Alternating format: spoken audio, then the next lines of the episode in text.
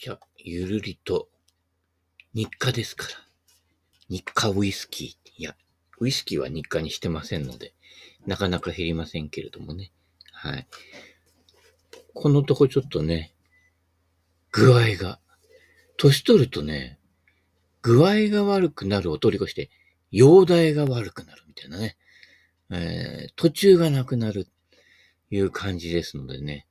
えー、昨日はワンカップ、大関じゃないけどね。ワンカップ、なんだっけ？見切りで買ったやつですけどね。えー、半分残しました。ということで、半カップ大関みたいな感じでね、えー、適度に、はい。えー、それでもう体と相談しつつ、えー、味わっておりますけどね。はい。あの、仏教の方で必ず言われるのが、小、老、病死、必ずついてくる。ね。生まれる、老いる、病む、死ぬですからね。はい。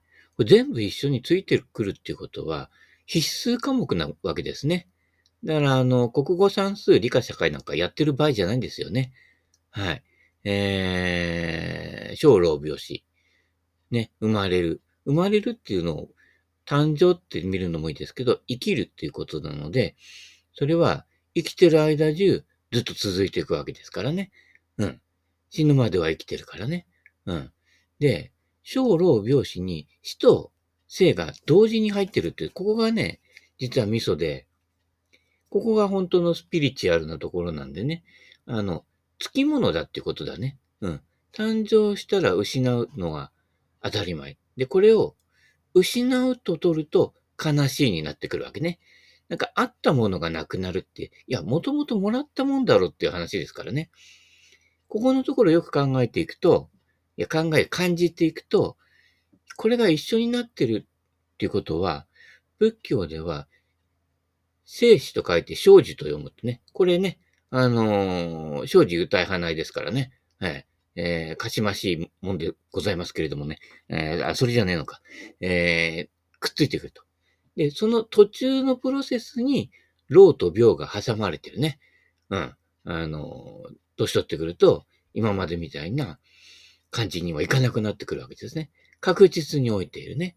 前も言ったけどね、60歳になったらね、100歳まで生きる人だとしたら、60%すでに死んでて、残りの40%の惰性で生きてるってね。うん。100ゼロじゃないんだよ。うん。60%。うん。生きてる分がね。うん。そういうことなので、で、40%しか、例えばね、機能してないと、病気になる確率も高まるわけですよ。6割ぐらいあるわけですね。だから、あの、ちょっとした風邪で死んじゃうとかね、起こるわけですね。それも含めて自然なので、小老病死から逃げないと向き合うね。うん。生まれたことを喜んで死ぬことを悲しむっていうワンパターンから抜け出すっていうね。うん。生まれてきた、来ちゃった。いや、大変だな。お前これから生まれてくると大変だよ。ぐらいなことでね。うん。死んじゃよかったね。これから大変なこと起こるんだよ。この世界はってね。うん。それが逆転の発想でいくとね。うん。オイル。オイル大、大事でしょ？ね。あの、体のオイルが抜けていくようにオイルわけですけどね。うん。そうすると、ね、今までできていたことができなかったくなるっていう、ね。でも、今までやらされていたことがやらなくても済むって、これは楽だわいっていう話になってくるわけですね。えー、若いうちからね、頭脳労働してる人がいますけれどもね、あの、体を衰えるんで、年取って回ってるのが、ね、近所のおばちゃん見ればよくわかるでしょ？年取ってもね、口だけは達者なんだよね。うん。だから、あの、頭の回転は回るっていうね。だから、あの、頭脳労働は、ね、老後に始めてもいいというね。うん。金さん銀さんじゃないけど、年取ってから習い事始めるとかね。テレビどんどん出演するとかね。で、金さん銀さんに聞いたんですよね。えー、この稼いだお金どうしますかって、老後のために取っておきます、みたいな感じで、今が老後じゃねえのか、100歳を超えてみたいなね。えー、そんなオチがね、えー、大事ですからね。うん。やってることを笑いってことですから。やってることが笑えないってことは、深刻になっちゃってるってことですからね。うん。そんなことよりね、ちゃんと確定申告しましたか？抜けちゃうとね、また大変なのでね、え選挙に当選はしたはいいがね、確定申告してなかったんで、総理、総理、あ、総理、総理じゃないけどな。うん。夕日が丘の総理大臣なんて番組もありましたけれどもね。うん。あっという間ですよ。40年前、50年前、ニュータウンに朝日が丘なんで住んで、いや、これから未来が開けてるっていう人たちが50年経った今ね、もう夕日が丘でね、次々ね、えー、ね、あれ、あいつどうしたなんて、あ、去年亡くなってる、ええー、みたいな感じのね、話題がね、あの地元の古屋ではとても多いのでね、気をつけてくださいね。はい。もうニュータウンに引っ越してきた民族がもう原住民民族化していて、で、それがもうね、さようならが暖かいのね、ご時世になってきてまいりますのでね。はい。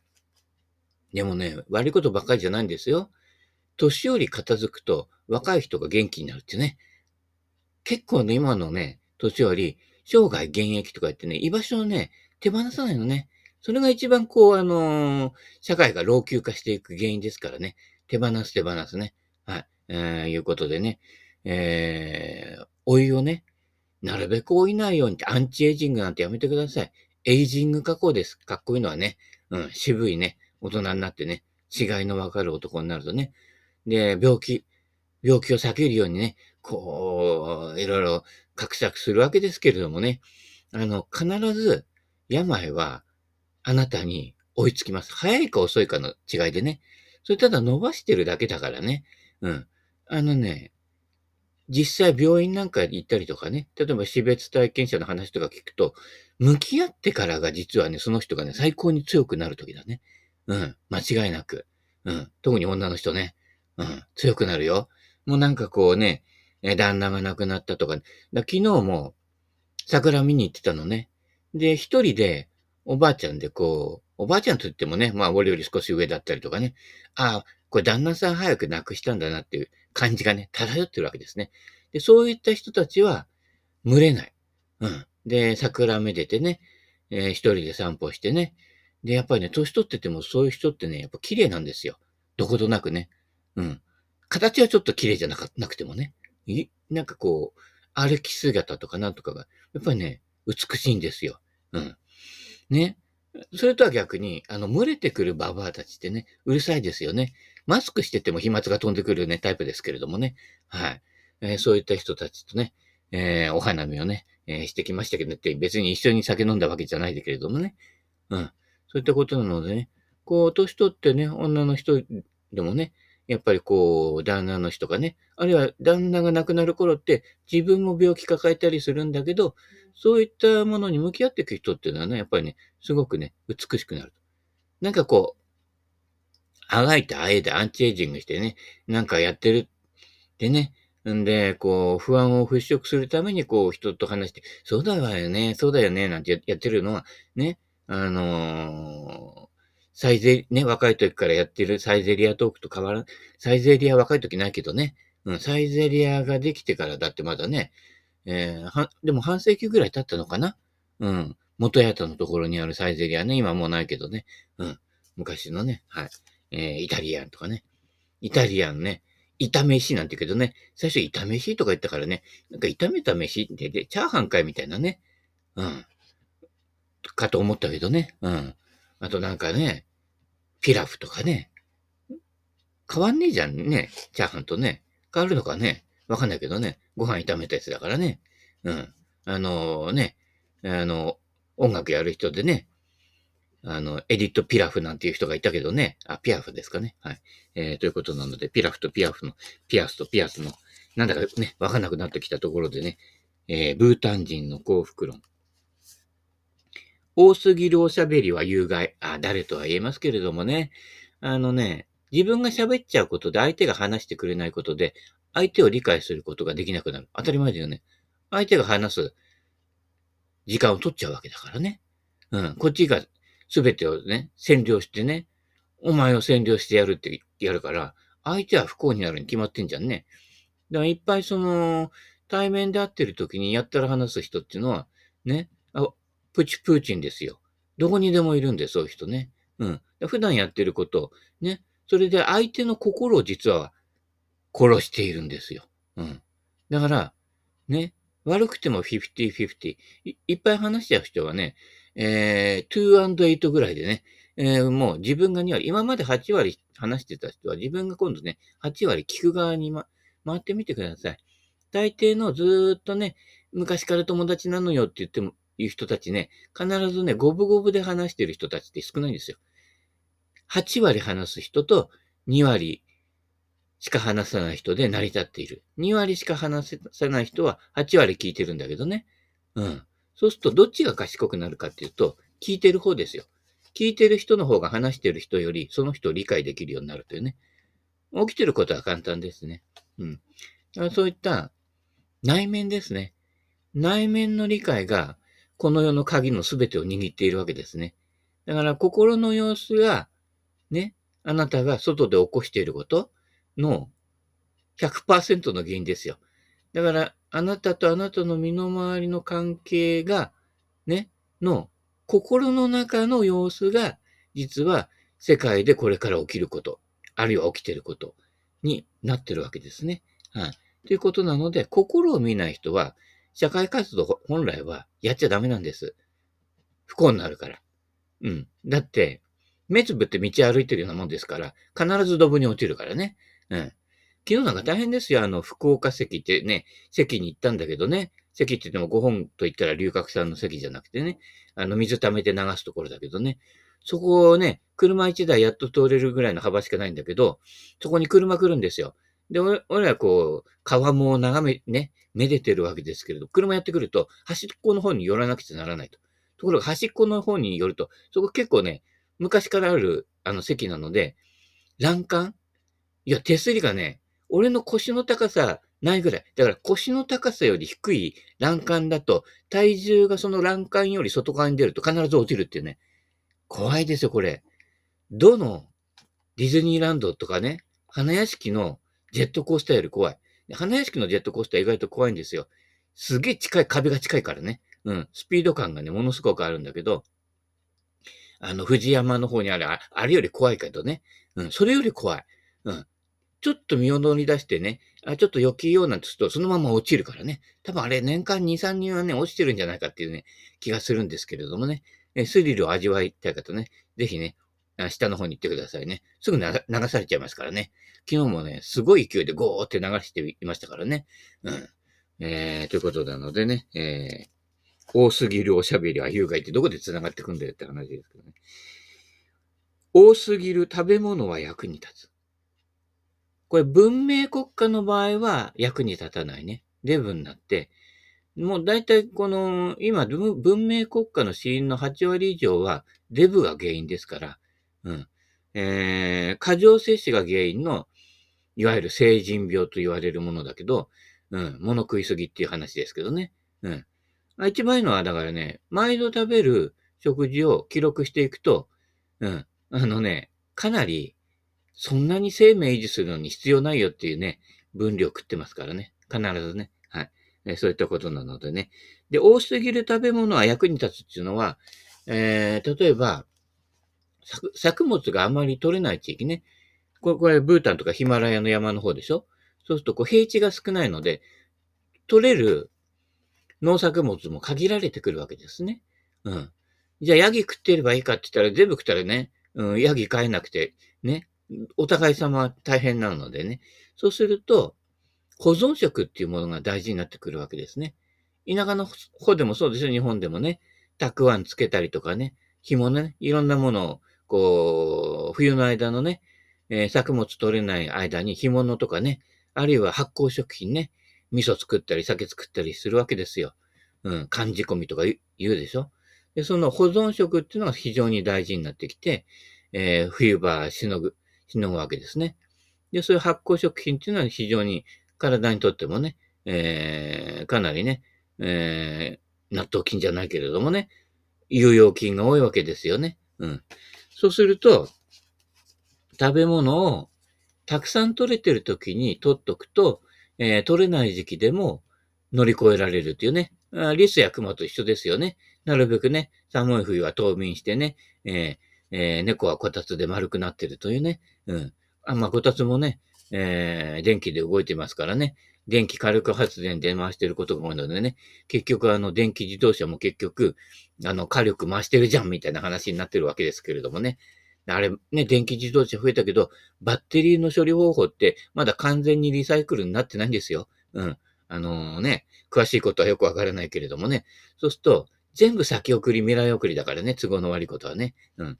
で、それ必ずつけは必ず回ってきて、あなたがね、出だし言った小老病死を先送りにすることで、気づくべき大事なことに気がつけないわけね。うん。なんかね、こう具合悪くなって、容体悪くなると、いろいろ、えー、考えてくるわけですよ。ね。で、身近でももう何にもなくなってるからね。そうしてくると、小老病死をだんだん受け止めるようになってくる。ね。これが当たり前のことだとして、受け止めるようになってきて、死をちゃちゃんと受け止めるようになってくると、生が生きてくるわけね。うん。で、老いと病を遠ざけるほど、実は気づきから遅くなってくるというね。うん。大事なことは、そういった小老病死をね、ありがたく受け入れ、受け入れるっていうことですよ。必ずやってくるものは先に受ける言ってた方がいいですよっていうか、感じですよ。ね。大抵だからね、重要な気づきって、ね、後からね、その人がね、気がつくとね、なんだ、そういうことだったの？だったら教えてくれればよかったのにっていう話ばっかりですから。うん。ね。スイゴルフスイングと一緒ですよね。こうやってこうやってここで上げて下ろすだけで、そうすると飛んでくるでしょ。え、そうだったの？だったら教えてくれよってね。下手なレッスンプロについちゃってね、すげえ金失って高いクラブ買って、みたいなね。うん。ことにな、ことになりますからね。うん。この間ね、15万円のロッティオが4万円で売ってたけどね。うん。まあ、そ、それ買っちゃうとね、えっ、とね、えー、レッスンプロたちのね、収益も上がらないので、あれだけどね、4万円のロッティオね、まず荒川沖にありますからね、ぜひね、あのね、えー、へ、変なね、最新クラブを買わないでね、途中のプロセスで生き残っているクラブたちってかなりいいものがあるんでね、はい。その辺でね、えー、最新は最良にあらずってね、えー、誰か言ってましたけれどもね。はい。えっ、とね、そういうことですよ。若い自分元気なうちに気がつかなかったことね、年してくってくると意外と気がつくことがね、多いんです。はい。だんだんそうやってね、えー、知恵をね、つけてくるのがね、本当の年寄りですけれどね。ただ無駄に年取ってね、えー、老害なんて言われちゃう人がね、かなり多いですからね。うん、もう世界を不安にね、陥れてる方たちがね、えー、政治やったりするのでね、おかしいでしょ？うん。そもそもおかしいって気がつかないとダメですよ。うん。評論していてね、えー、国と国の力関係がどうでなんで、ね、評論してる場合じゃないですかね。これそれ人間としておかしくねえかっていうね、もうそれだけですから。ね。殴られたら痛いだろうって言ってね、殴られて殴り返してたらね、お互い痛いからね、いや、やめようかって。昔ね、ブルース・リーが流行った頃ね、ね、あと、空手バカ一代もね、やってたからね、チェストなんてね、人の腹殴ってくる奴がいたんですよ。うん。で、痛えだろうってさ、俺も痛えんだよって、だったらやめようぜって話ですからね。うん。ね、ヌンチャク作ってね、ぶん回してね、自分の頭に当たって痛えだろって、それは技術がないのにね、なんかやろうとするからですよね。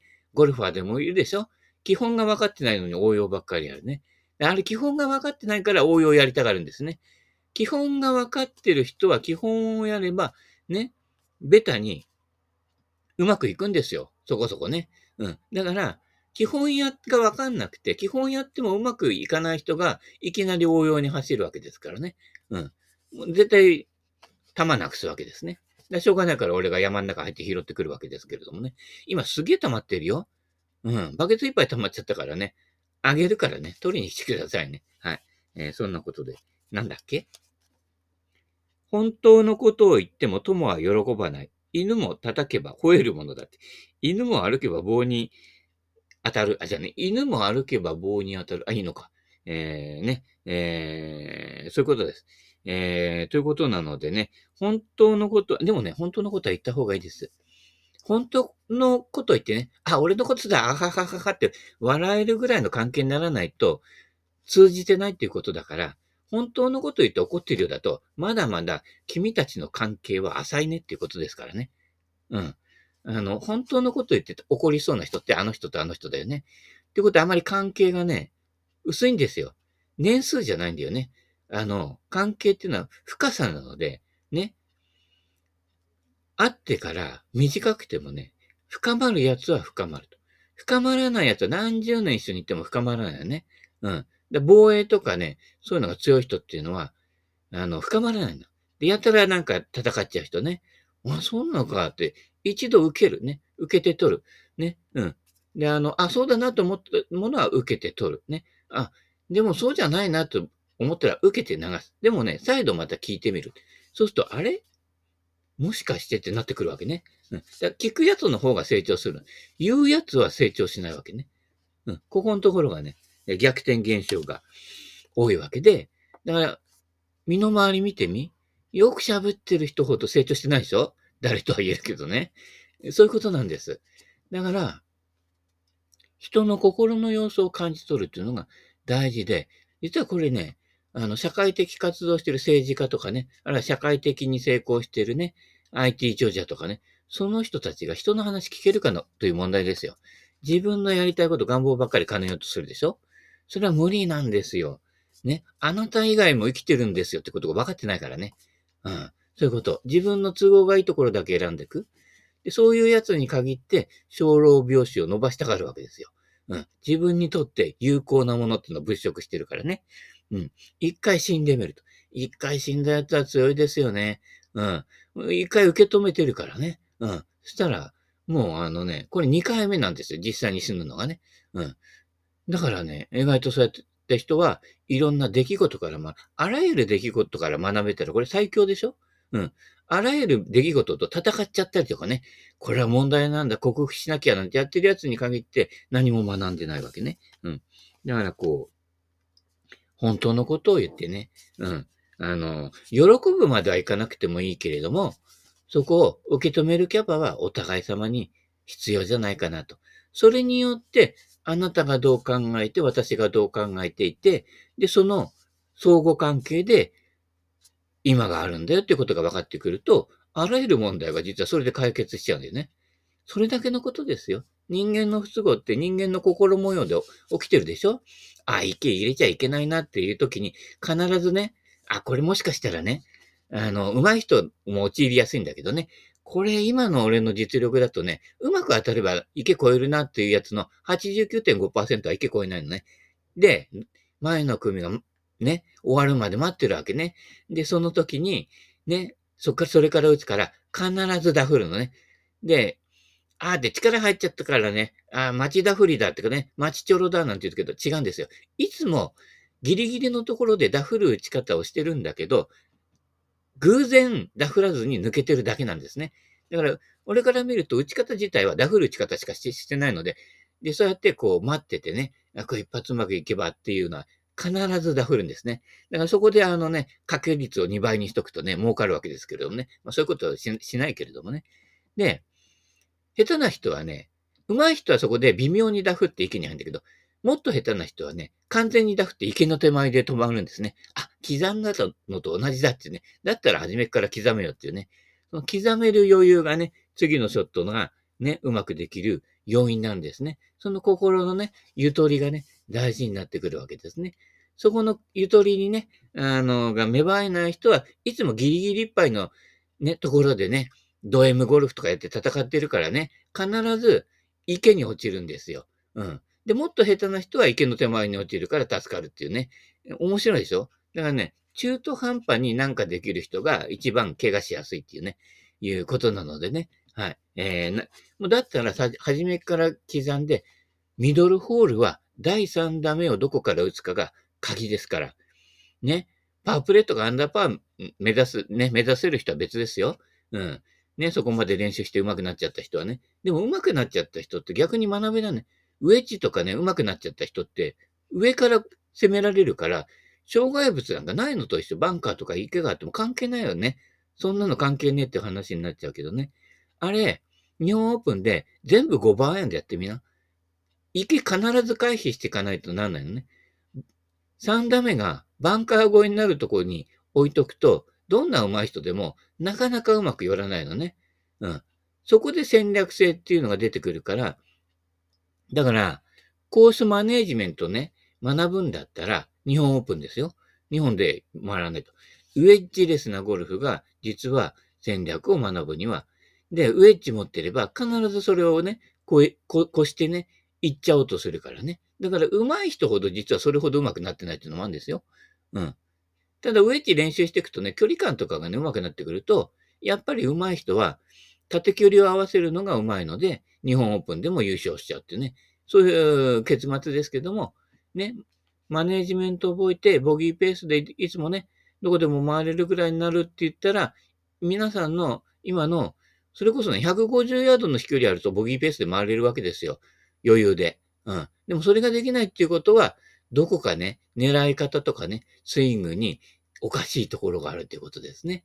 はい。え、そこを見つめないでね、YouTube 見ててもね、ちっとも上手くなりませんからね。そこのリアリティがね、非常に大事なんですね。はい。ということで、ブータンの、ブータンの犬は優しい。急に戻るね。はい。えー、ということです。えー、だから犬に普段に対してね、優しく接してると、犬も優しく接してくれるわけ。うん。だからさっきの小老病死じゃないけど、犬猫飼ってる人って、必ず犬猫のね、病気や死に向き合っていくでしょ？で、今までこう飛び跳ねてたのが飛び跳ねられなくなったりとかね、超えられていた男性がね、犬も超えられなくなるわけですね。今まであんだけね、ガツガツね、ケンタッキーフライドチキン買ってきたらね、ガツガツ、あ、くれくれくれになって尻尾ね、扇風機みたいに振りましてたのが、ね、あの、すげえ緩いあの、こう、ビフ？みたいな感じですかね。尻尾回せなくなってね。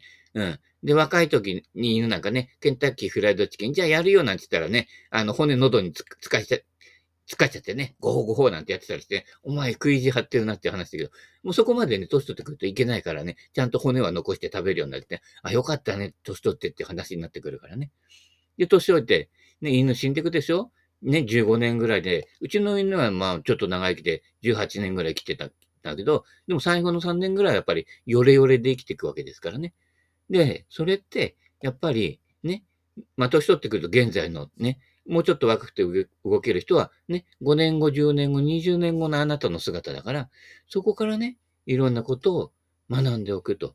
ね、生き物必ず死ぬんだよっていうね、いうことですよ。で、衰えていくプロセスをよく見ておくっていうね。で、それ大事です。あのね、身近な人が病気になってね、でたまにしか見舞いに行かないとかね、それね、学べない。あの、うちの母親なんかも癌だから半年ぐらいこう付き添うわけです。そのプロセスが一緒に共有できる。ね。それが共有できるってことは、次自分がね、自分も必ずそういう感じになってくわけですからね。100%。そうすると、そこで、ね、一緒に寄り添ったことが生きてくるわけですよ。私なんだよと、それがね、起きるのは、私なんだよと、そこで同時体験していくことで非常になんか大事なものをね、見出していくとね、老いて死ぬっていうことは必ずしも不幸なことじゃないんだよと。それ不幸だと思ってる人がどんどん伸ばそうとしてね、無駄なことやるわけですけどね。こう受け入れていくというね、受け止めるっていう方に、ベクトルを切ったときに、あらゆるものが違って見えるというね。